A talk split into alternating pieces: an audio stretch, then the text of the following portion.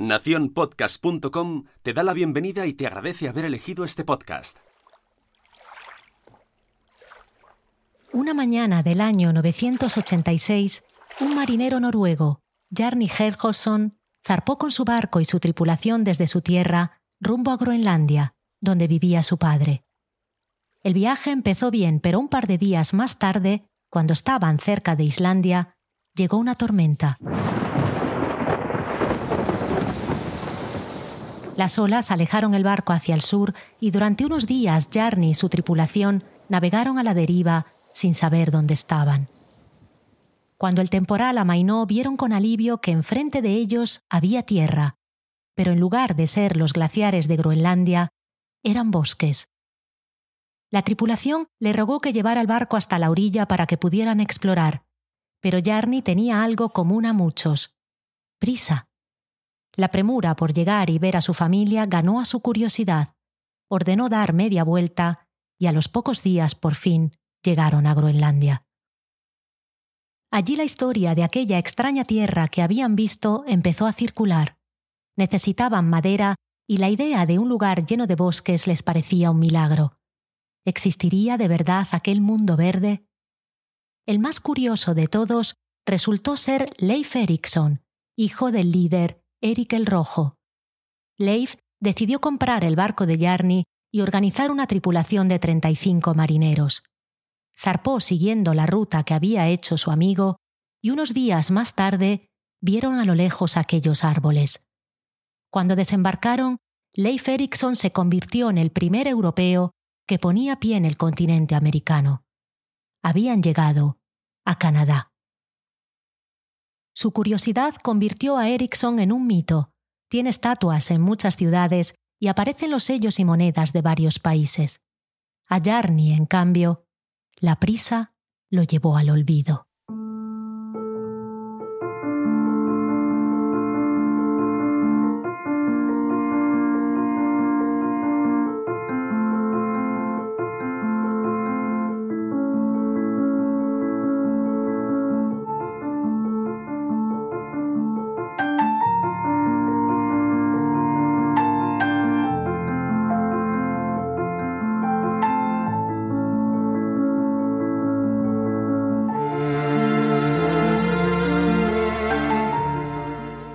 Pequeño pueblo costero de Galicia donde paso mis veranos, hay un hombre que cada mañana resalta en el blanco de la playa con su tez negra y la alegría de sus ropas. Vende pulseras y collares, y a veces figuritas de madera que talla un amigo con el que comparte un piso. Una mañana me senté con él a tomar café. Se llama Valle y viene de Senegal. Forma parte de los 589 senegaleses que viven en Galicia. Bueno, esos somos los censados, me aclaró. En realidad somos muchos más, muchos más. Ambaye me contó que había estudiado, pero que no consigue convalidar sus estudios aquí porque todavía no habla muy bien español. ¿Por qué escogiste este pueblo tan vacío en invierno? le pregunté. ¿Por qué no fuiste a una ciudad? ¿No sería más fácil integrarse en Madrid? Valle me respondió, como dijo gran poeta chileno, Necesito el mar porque me enseña. Me quedé parva, como decimos allí, cuando de su riñonera sacó un papelito plastificado con reverencia como si fuera la estampa de un santo. Lee, lee tú, me dijo. Necesito el mar porque me enseña. No sé si aprendo música o conciencia.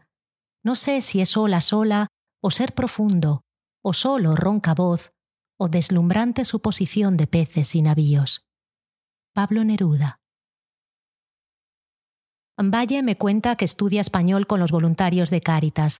Quiero integrarme, quiero volverme senegalego, dice con una gigante sonrisa. Para mí la perfección es comer tinebudien, arroz con pescado de su tierra, y de segundo pulpo a feira, bailar muñeira y yembé, Quiero conocer la historia de aquí, de este pueblo que ahora llamo casa. Así puedo crecer, prosperar. Valle sabe algo que muchos ignoran. Cuanto más arraigadas estén tus raíces, más lejos podrán llegar tus ramas. Él es como Erickson. Su curiosidad y su valor lo trajeron aquí. Unidos por ese océano que nos define, Ambaye y yo iniciamos una amistad que marcó mi verano. Decidí volverme embajadora de mi tierra y contarle historias a las que se pudiera aferrar. Quería demostrarle que había llegado al mejor lugar, porque en Galicia la curiosidad y la valentía campan a sus anchas entre la lluvia y la niebla. Cada vez que lo encontraba en la playa, tomábamos café y colacao, gran invento el colacao, se relamía, y yo le contaba una historia. Las historias de mi tierra son como las mareas, están hechas de gentes que vienen y gentes que van. Suenan así.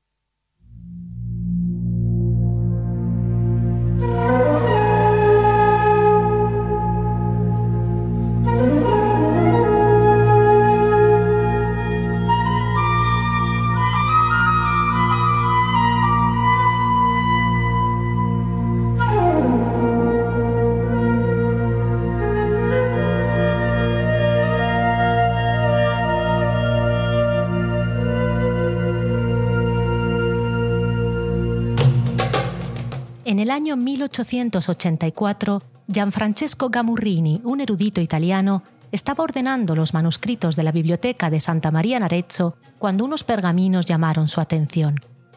Eran una serie de cartas enviadas a familiares y amigos. En ellas se contaban las peripecias de un largo viaje.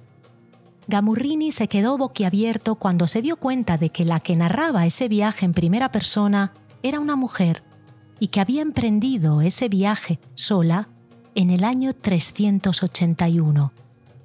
La mujer se llamaba Egeria y era gallega.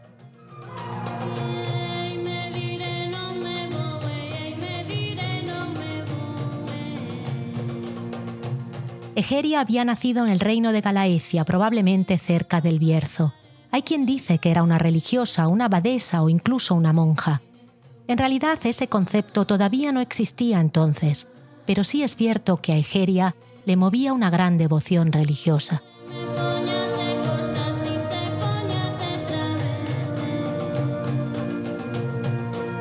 En aquellos años la mujer del emperador Constantino, Helena, había puesto de moda el peregrinaje, y Egeria decidió que ella también quería visitar los lugares de la Biblia.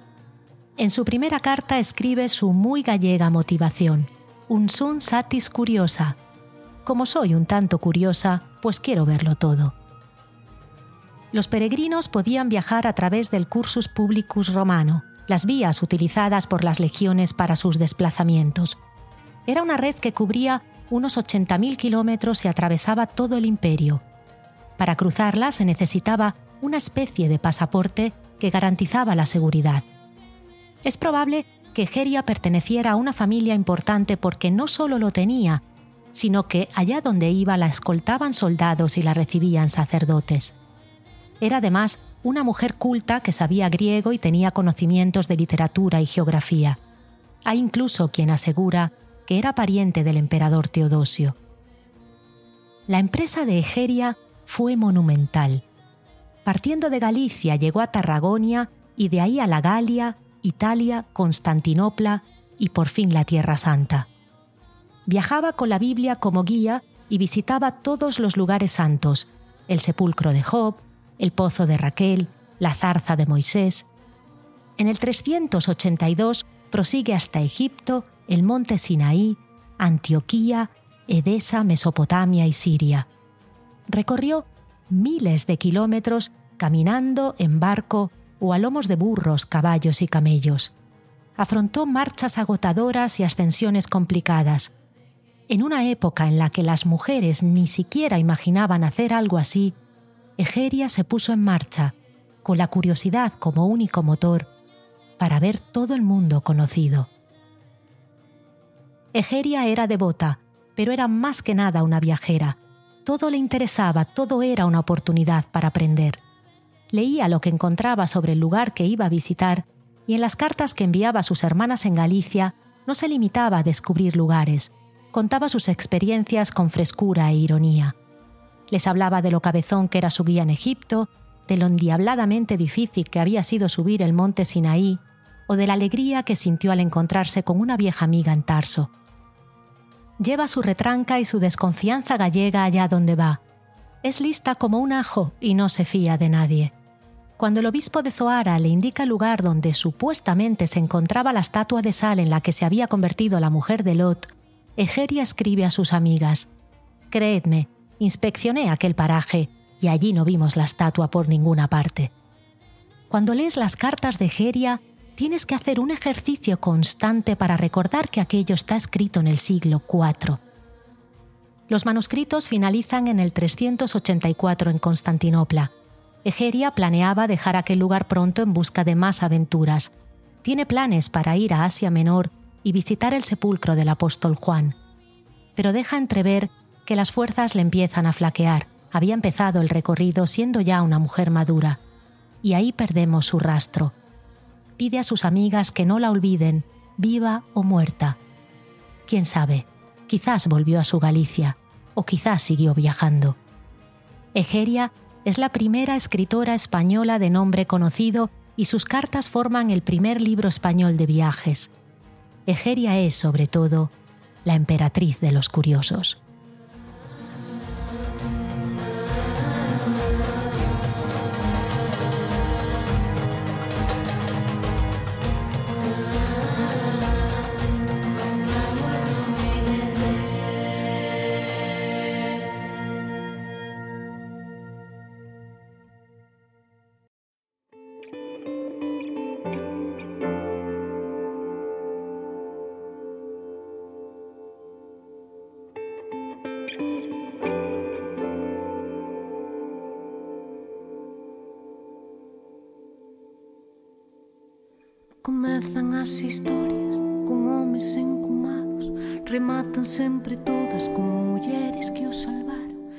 Inició una estirpe de mujeres gallegas valerosas que no permitieron que nadie cortara su curiosidad. El 31 de enero de 1820 nacía en la calle Real de Ferrol una de las más tozudas y brillantes, Concepción Arenal, para todos los gallegos, Doña Concha. Su padre, Ángel Arenal, era militar de ideología liberal, fue castigado durante el régimen de Fernando VII y como consecuencia de sus estancias en prisión, cayó enfermo y murió cuando Concha tenía nueve años. Su madre la llevó junto con sus hermanas Luisa y Antonia a la casa de su abuela, en Cantabria. Al año de llegar, su hermana Luisa falleció. Concha era una niña enormemente curiosa, leía vorazmente todo lo que encontraba.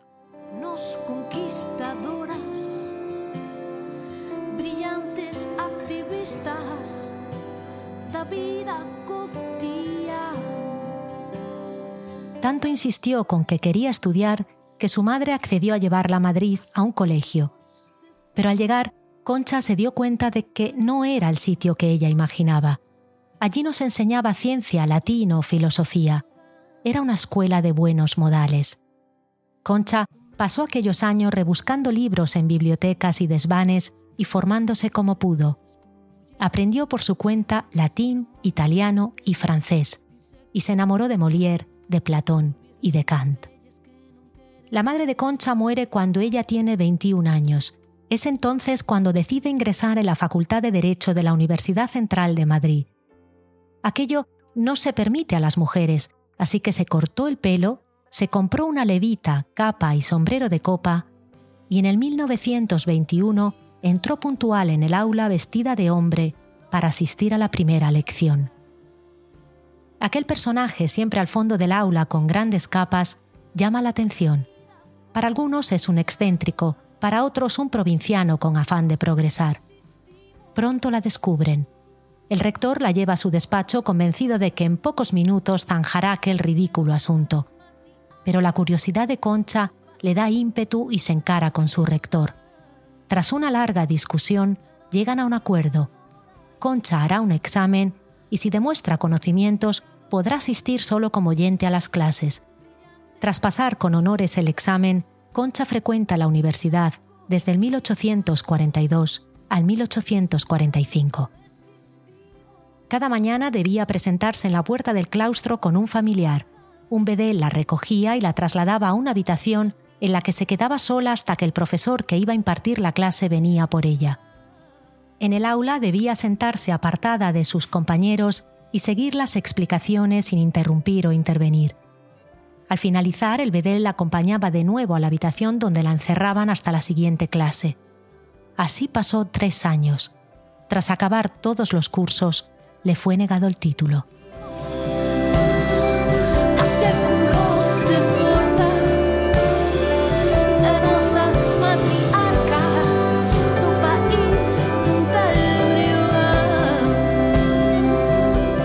Universidad conoció a Fernando García Carrasco, un hombre 15 años mayor que ella con el que se casó en el 48.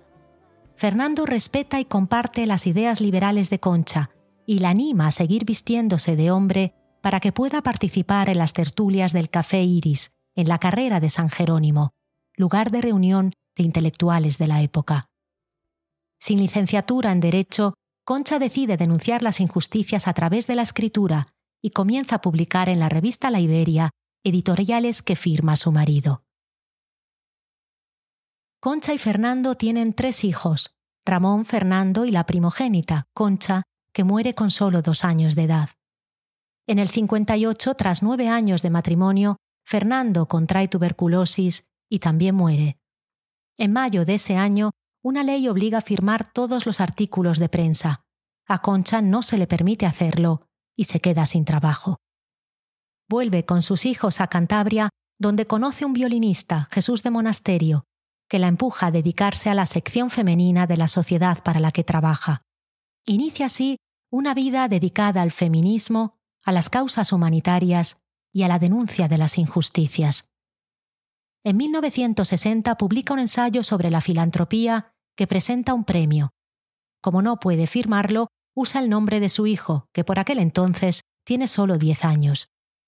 Concha gana el premio, pero cuando descubren el engaño, lo declaran desierto. Concha, la valiente y tozuda Concha, se pelea con el jurado. ¿E o no el mejor ensayo? Al final deciden cambiar las normas y Concha se va a casa con su premio bajo el brazo. En el 63 se convierte en la primera mujer a la que se permite visitar cárceles femeninas creía firmemente en la necesidad de reformar y no degradar, y decide publicar un ensayo denunciando las terribles condiciones de las reclusas. Al hacerlo, pierde el empleo. En los más de 500 artículos que Concha publicó, hizo suyas todo tipo de causas. Escribió sobre el hundimiento del techo de un asilo local por abandono, sobre la falta de trenes de socorro que pudieran auxiliar durante los frecuentes descarrilamientos de la época, la mala práctica de rapar en los hospitales a las mujeres para poder vender su cabello, sobre el mal estado de las enfermerías, lo denigrantes que eran las ejecuciones públicas, y habló de la disparidad de sueldos entre hombres y mujeres y la necesidad de una cobertura sanitaria universal. La curiosidad de Concha convivía con una enorme compasión. Para ella lo más sagrado era la dignidad humana, más allá de la raza, el sexo o la condición social fue más moderna que muchas mujeres actuales. En 1869 escribe, Es un error grave y de los más perjudiciales inculcar a la mujer que su misión única es la de ser esposa y madre. Lo primero que necesita la mujer es afirmar su personalidad, independientemente de su estado, y persuadirse de que soltera, casada o viuda, tiene derechos que cumplir, derechos que reclamar y dignidad que no depende de nadie. Murió en Vigo en 1893. Nos dejó frases inolvidables como mi único ídolo es la ciencia, abrir escuelas y se cerrarán cárceles, y la más célebre, odia el delito y compadece al delincuente. Ella fue la Nelly Bly gallega. Concha pensaba que la curiosidad era el primer paso para sentir interés por el otro, y que ese interés te abría al mundo, porque te llevaba a respetar opiniones y querer mejorar tu realidad. A ella le interesaban los que sufren porque decía son personas con una fuerza superior. La felicidad, escribía, es una experiencia efímera y superficial. Nos deslizamos por ella como por un tobogán que halaga nuestros sentidos. Sin embargo, el sufrimiento nos hace pensar y madurar, eleva el límite de nuestra resistencia y fomenta en nuestro interior la empatía y la necesidad del otro. Para Concha, la curiosidad es una llave que abre la parte del alma donde vive nuestra empatía. Murió sin conocer tres hermanas que nacieron justo después y que estoy segura le hubieran servido de ejemplo para sus ideas, porque la empatía y la valentía, a mediados del siglo pasado, se apellidaron Touza.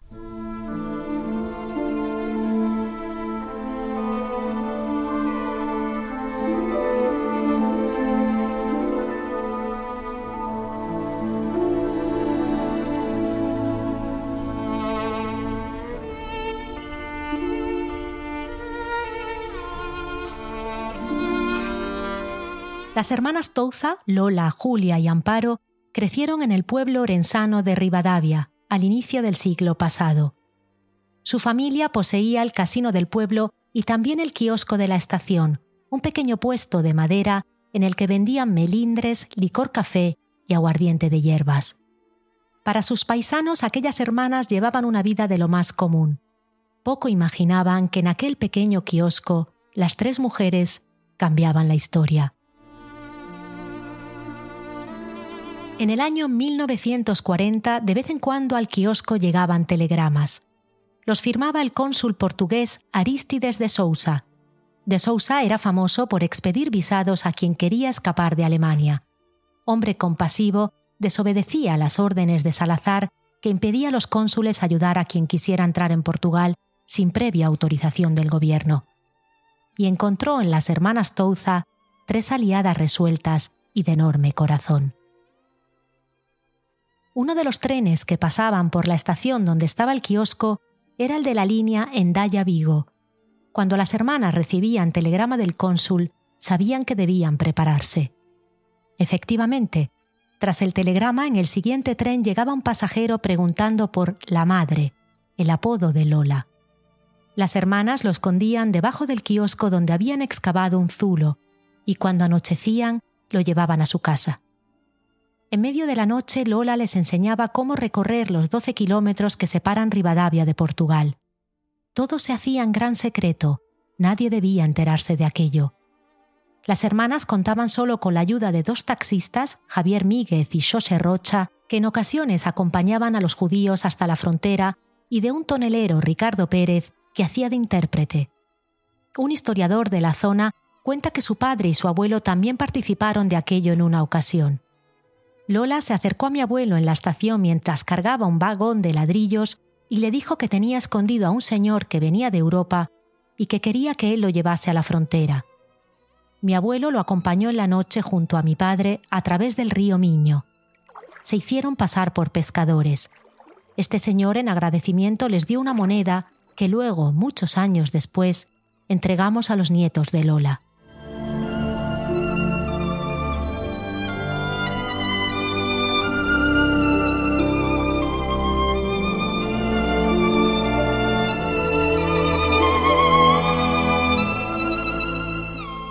Las hermanas Touza llegaron a salvar a más de 500 personas. En el 1962, Isaac Reithman, un judío de Nueva York, quiso averiguar qué había sido de aquella mujer que una noche le había ayudado a cruzar la frontera hacia la libertad. La investigación llegó a las manos del escritor Antón Patiño, que juró no contar la historia hasta que las tres hermanas hubiesen fallecido. Cuando hace poco por fin vio la luz, la última de las hermanas falleció en los 90, al nieto de Lola, el arquitecto Julio Touza, le empezaron a cuadrar tantos recuerdos que tenía de la niñez. De pronto entendí muchas cosas, aquellos extraños en casa, las idas y venidas, los susurros. Julio cuenta, la historia de mi abuela y sus hermanas es una historia de empatía desinteresada. Nunca hablaron de aquello, solo querían ayudar. Los nazis frecuentaban la zona porque venían en busca de wolframio, un mineral necesario para reforzar cañones, y en alguna ocasión la Gestapo preguntó por la madre. Pero mi abuela era una mujer de tesón y no le importó arriesgar la vida por aquello en lo que creía.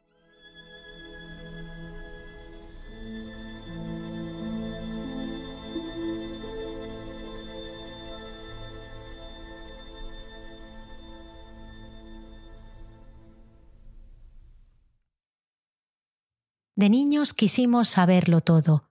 Abrumamos a nuestros mayores con mil porqués. Un buen día el sistema, la pereza o las prisas nos hicieron aparcar esas preguntas. Escogimos la opción fácil, amarrar nuestra barca y dejar que otros navegaran por nosotros.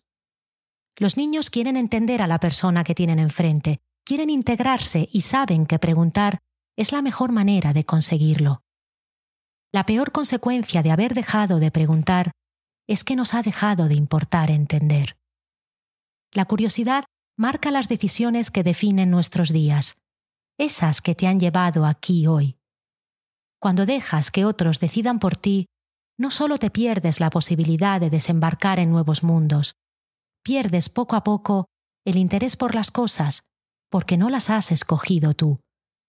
Esa falta de interés lleva a la apatía actual, y la apatía se está devorando nuestra empatía.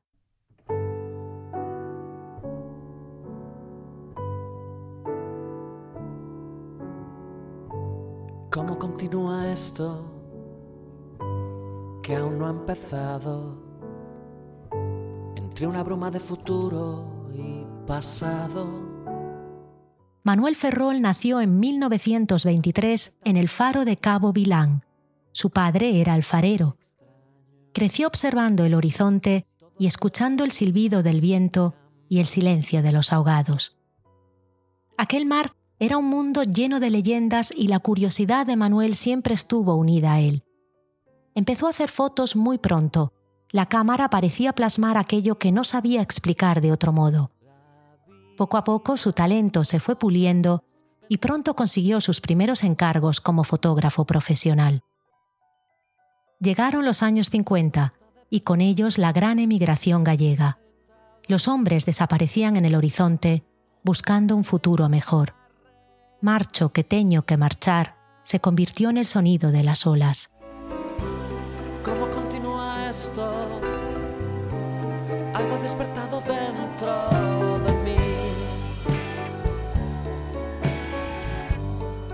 Manuel no podía imaginarse el dolor de dejar aquel paisaje que tanto amaba. Más aún, Manuel no podía imaginarse el dolor de quien no marchaba, quien no podía hacer más que quedarse a esperar dejó que su cámara se lo explicara. Fotografió la angustia de aquellas mujeres y aquellos niños que se quedaban en la orilla viendo los barcos zarpar. El 27 de noviembre de 1957 tuvo lugar una de aquellas separaciones. El barco Juan de Garay partió desde Coruña rumbo a Buenos Aires, repleto de gallegos. En el muelle, Manuel Ángel Calo Marcote, llamado Xurxo, llora y abraza a su hijo Shan, también lleno de lágrimas. En aquel barco van los padres de Surso, su hermana y sus primos. Surso sabe que es probable que no los vuelva a ver nunca más. Él también está a punto de emigrar. Irá a Suiza.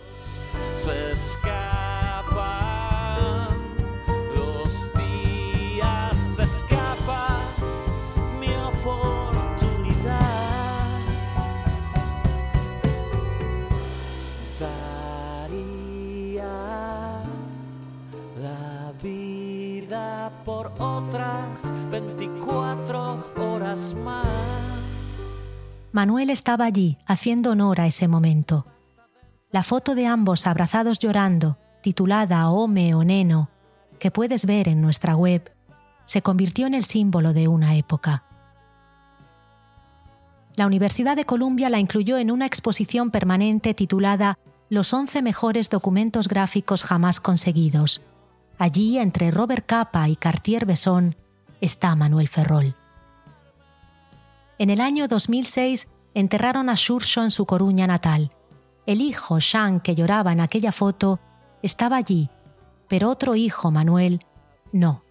Como muchos gallegos, faena hoy en el norte de África y la vida de la mar no permite paradas ni para llorar. Tampoco pudo asistir su hermana Pepita, aquella que en su día Xurxo despidió entre lágrimas. Lo lloró lejana, en esa ciudad llena de añoranza gallega que es Buenos Aires.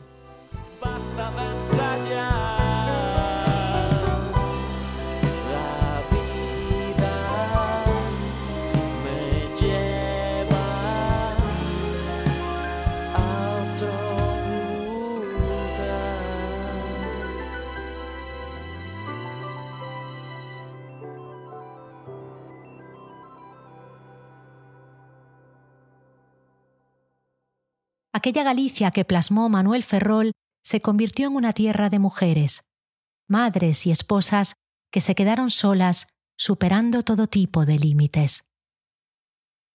Mujeres en el campo, mujeres en la lonja, mujeres incluso en el mismo faro en el que había nacido Manuel. En aquel faro de Cabo Vilán vive ahora una guerrera que nada tiene que envidiar a aquel vikingo que en su día salió a navegar.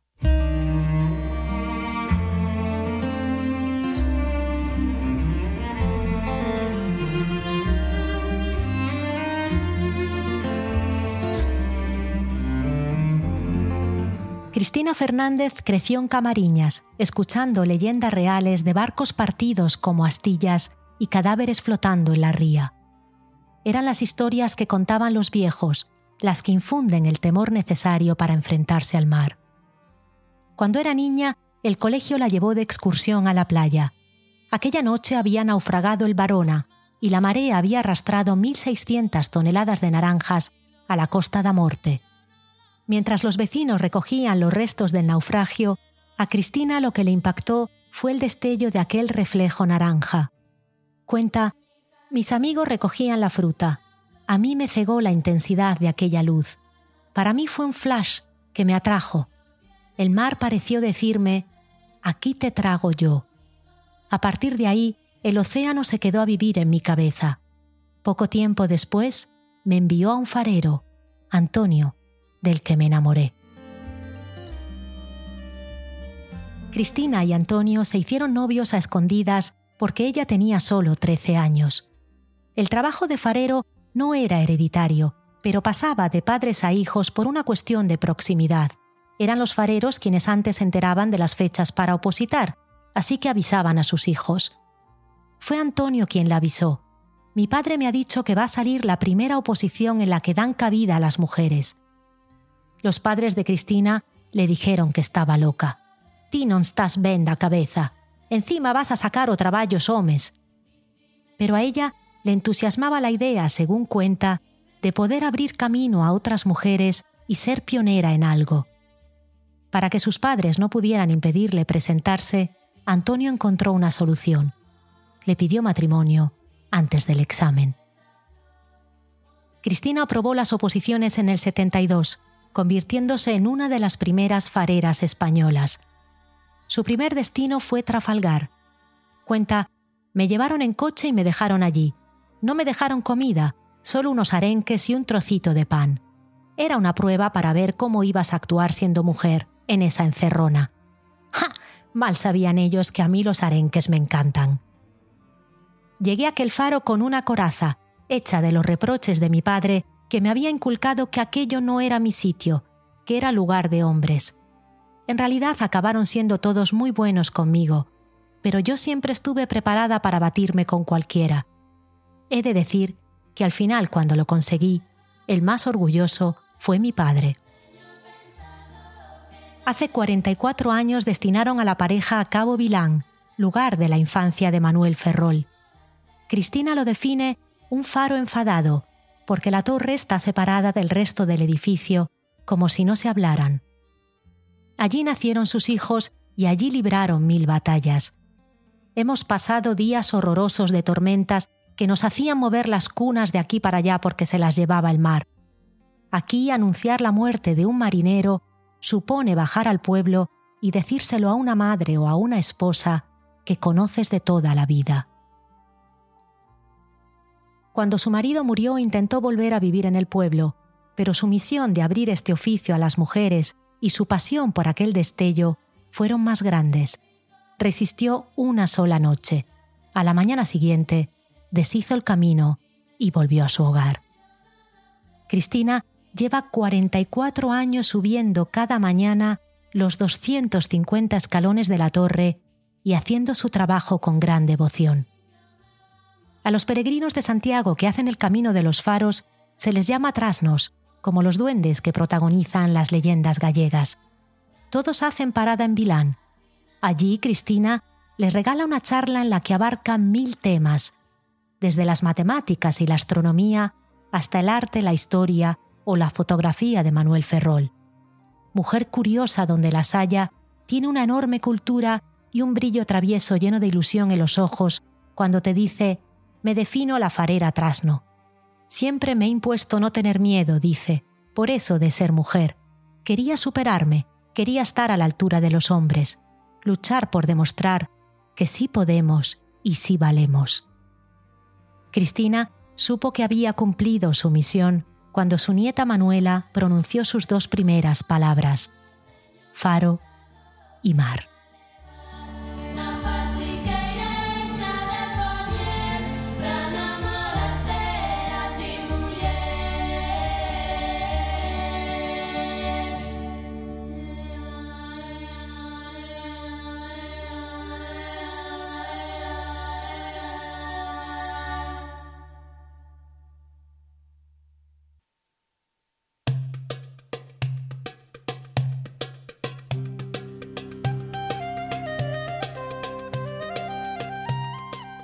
El 1632, Rembrandt, que entonces tenía tan solo 26 años, creó su Lección de Anatomía, una increíble obra de arte que puedes volver a admirar en nuestra web. Muchos piensan que el cuadro es un homenaje al conocimiento y a la ciencia, pero hay quien dice que esta obra es en realidad el primer gran homenaje a la curiosidad. En la escena, el profesor Nicolás Stulp está enseñando el cadáver del criminal Aris Quint a sus alumnos. Si lo observas con atención, descubres que cada uno de los que aparecen en la obra está interesado por algo diferente. Uno mira el cadáver, otro el profesor, otro un compañero, otro parece mirarte a ti. Hasta entonces, los mitos y los textos religiosos castigaban la curiosidad. Adán y Eva, Pandora, Edith, Ícaro, no les fue nada bien. La curiosidad se criticaba. San Agustín la definía la lujuria de los ojos y la consideraba un obstáculo. Para Rembrandt, el hecho de que a cada uno le llame la atención algo diferente era algo digno de celebrar. Con su obra maestra desafía lo establecido y pone al centro la curiosidad como aquello que hace de los seres humanos una especie con un potencial infinito.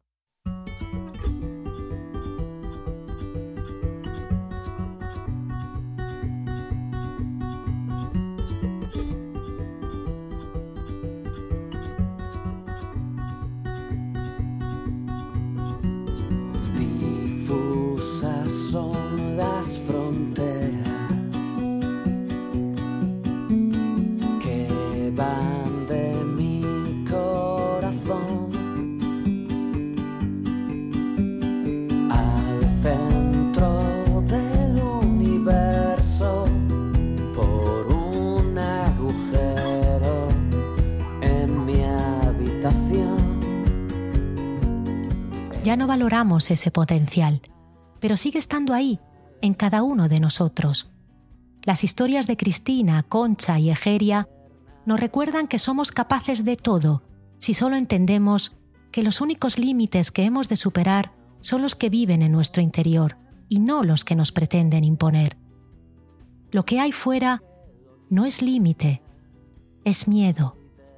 Es un espejismo que desaparece en cuanto decides seguir avanzando.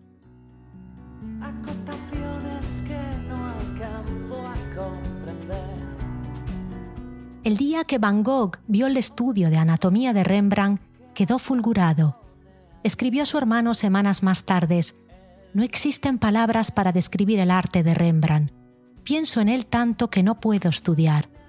Daría diez años de mi vida por sentarme durante diez días delante de su cuadro con tan solo un mendrugo de pan. Él dijo una vez, los marineros saben que el mar es peligroso y las tormentas pueden ser terribles, pero nunca han considerado que esos peligros sean razón para quedarse en la orilla. Es probable que estés pensando, ¿cómo se supera ese miedo? ¿Cómo podemos contagiarnos con la valentía de estas mujeres? La curiosidad de Rembrandt es una curiosidad pasiva, los que miran no cambian el mundo. Otro gran gallego, el poeta Castelao, escribió una vez, el verdadero heroísmo consiste en transformar los anhelos en realidades, las ideas en hechos.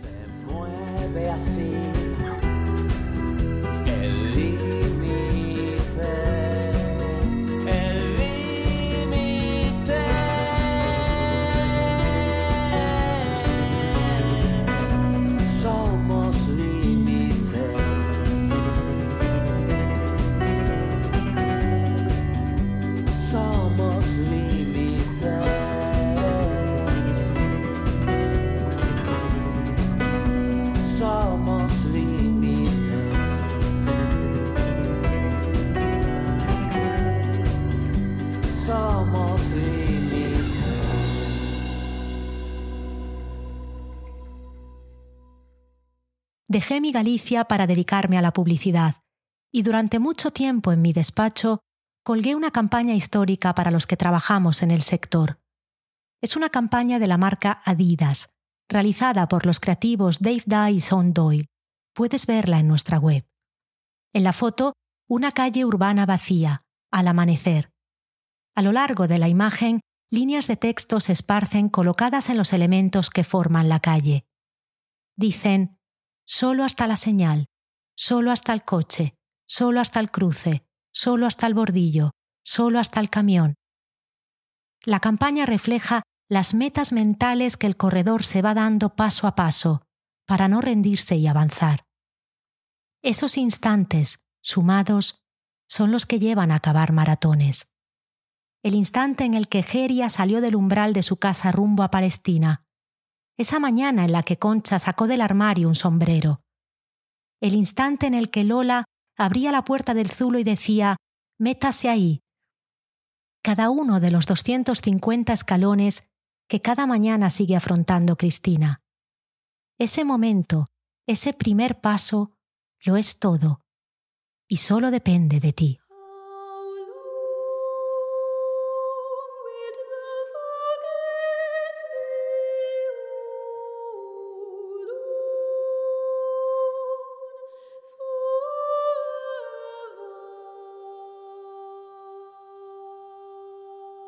Hoy en día la marea se mueve a un ritmo diferente. Son otros los que han de afrontar ir más allá del horizonte. Personas que dejan los suyos, si los tienen, en orillas lejanas y se embarcan en el sentido opuesto, hacia nuestra tierra, con el mismo objetivo que tenían los gallegos de entonces, el de un futuro mejor. Y al igual que sucedió entonces, un gallego, Óscar Corral, está ahí para plasmar el miedo y el dolor. Oscar pasó el verano en el Aquarius fotografiando para el periódico El País los rostros perdidos de quien partió. Cestián de Pakistán, Djibou de Camerún, Tedros de Eritrea, Azizou de Togo y tantos, tantos otros. En nuestra web te hemos dejado sus rostros. No dejes de mirarlos. Cuando lo hagas, te darás cuenta de algo muy obvio. No hay diferencia entre las fotos de Manuel Ferrol y las de Óscar Corral. La marea va y viene, pero las barcas traen vida que viene buscando un abrazo, aquí y allá.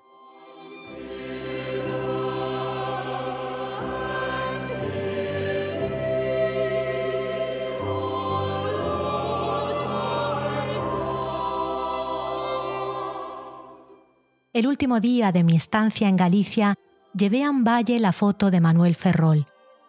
Cada vez que veas esta foto, recuerda que de aquí también nos fuimos y que somos como tú.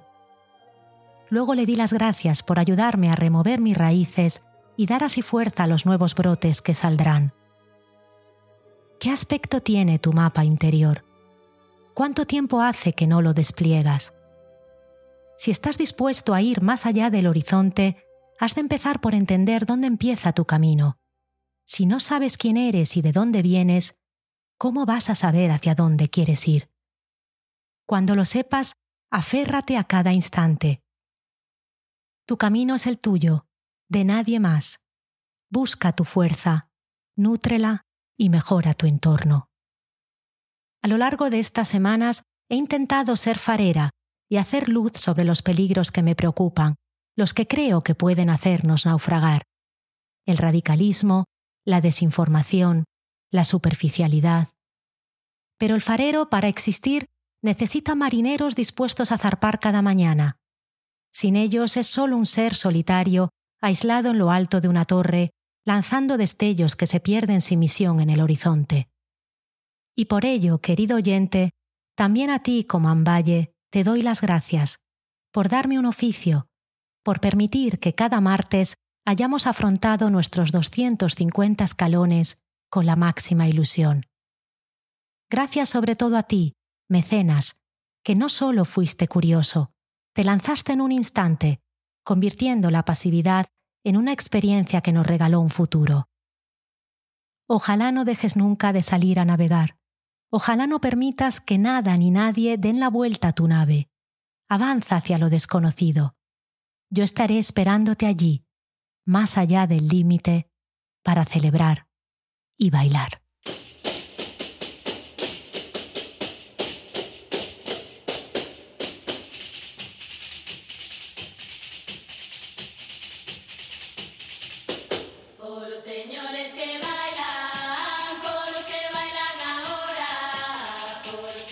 Gabinete de Curiosidades es una producción de Nación Podcast con la colaboración de 459 mecenas a los que dedicamos esta temporada con todo nuestro cariño. Recuerda que en gabinetepodcast.com encontrarás fotografías, vídeos, la bibliografía y la banda sonora del episodio.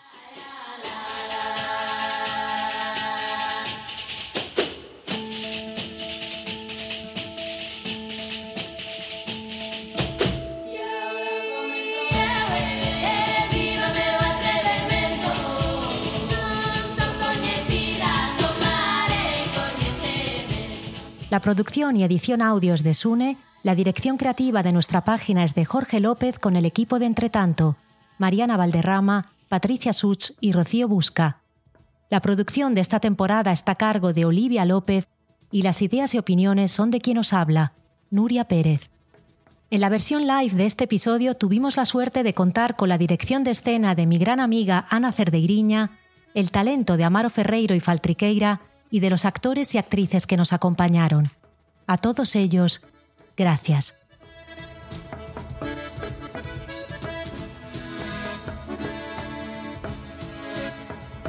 Esta temporada termina aquí. Mis gracias personales van a Olivia López, trabajadora incansable en esta edición, y como siempre a Jorge y Sune por darme el mejor equipo, y a mis hijas, Olivia y Matilde, que son mis dos faros. Recuerda, sé curioso, indaga, pregunta. Porque si perdemos la curiosidad, ¿qué nos queda?